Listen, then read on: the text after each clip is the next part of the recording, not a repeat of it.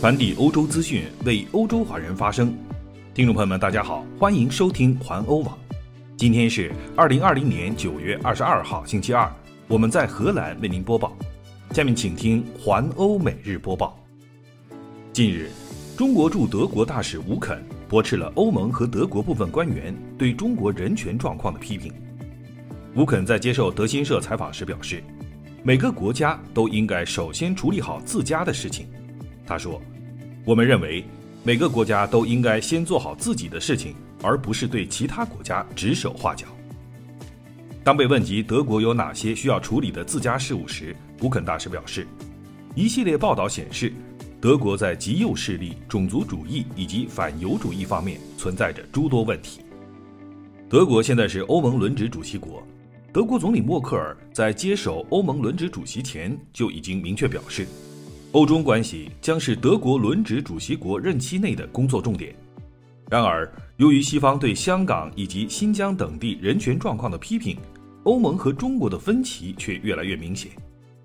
面对德国内部和欧盟部分官员对香港国安法提出的批评，吴肯再度指出，德国刑法中也有类似的规定和原则。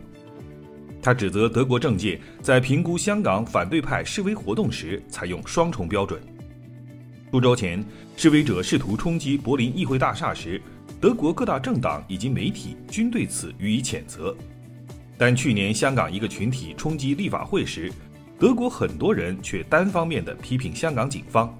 吴肯说：“这就是彻头彻尾的双重标准。”来看另一条消息，白俄罗斯大选所引发的危机至今仍然难以平息。反对卢卡申科继续担任总统的民众坚持示威游行。九月二十号，白俄罗斯参加游行的人数超过了十万。在欧盟召开外长理事会之前，白俄罗斯反对派代表抵达布鲁塞尔，与欧盟领导人和欧盟议会成员会晤。他们希望欧盟尽快采取制裁措施，迫使卢卡申科让步。但欧盟在制裁问题上似乎左右为难，其成员国的立场并不一致。针对白俄罗斯的制裁难以通过的主要原因，据信跟土耳其有关，即欧盟应该同时制裁在东地中海挑起争端的土耳其。持这一立场的是塞浦路斯，其依据是欧盟应该利用制裁手段捍卫成员国的权利。土耳其在东地中海争议海域钻井勘探油气，其中涉及塞浦路斯沿海经济区希腊海域。土耳其的行动受到了两国强烈的谴责，雅典和尼科西亚当局都要求欧盟推出针对土耳其的制裁措施。由于土耳其最近宣布暂停在希腊海域的勘探活动，并表示愿意跟希腊直接对话，部分欧盟国家，尤其是目前的欧盟轮值主席国德国认为这是缓解紧张局势的迹象，因此针对土耳其的制裁问题目前似乎并不明朗。据欧盟多位外交官透露，德国认为，目前针对土耳其采取制裁措施不合时宜，因为德国正在与安卡拉当局斡旋，希望能够缓解紧张的局势。但是，塞浦路斯强调指出，土耳其暂时撤回了在希腊争议海域的勘探船，但继续在塞浦路斯海域进行勘探活动，这是不可接受的。欧盟应该以制裁措施为威慑手段。保护欧盟成员国的权利，因此，塞浦路斯坚持将针对白俄罗斯和土耳其的制裁决议同时表决。这也是上周五塞浦路斯投票否决针对白俄罗斯制裁决议的理由。来关注疫情的相关消息，新冠病毒大流行似乎正在全球范围内加速发展，一周之内的新感染数字达到了创纪录的水平。上周。感染人数上升到近两百万，不过，世界卫生组织的统计数据显示，新增的死亡人数有所减少。世卫组织在最新的全球最新动态中表示，在截至九月二十号的一周中，全球共登记了一百九十九万八千八百九十七例新增新冠病毒病例，比此前的一周增加了百分之六。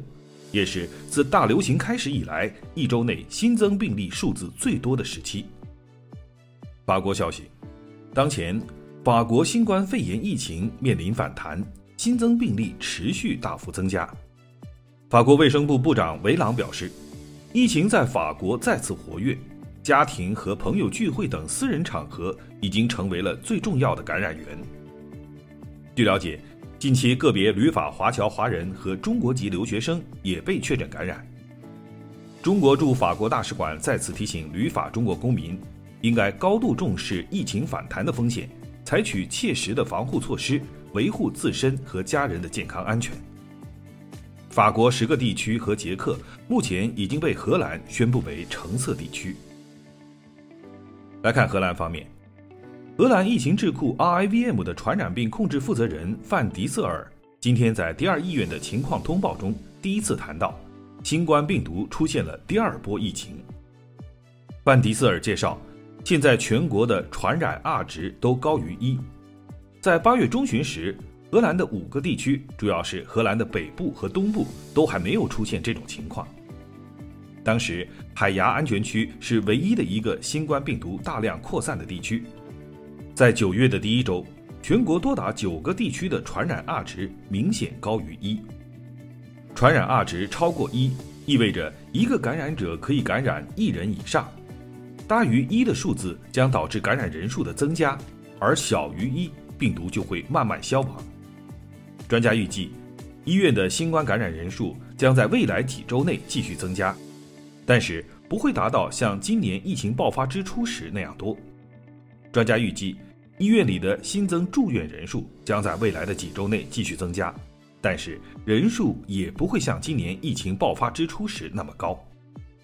以上就是今天的环欧每日播报，我是郑军，期待您每天关注环欧网为您带来的欧洲最新资讯。明天见。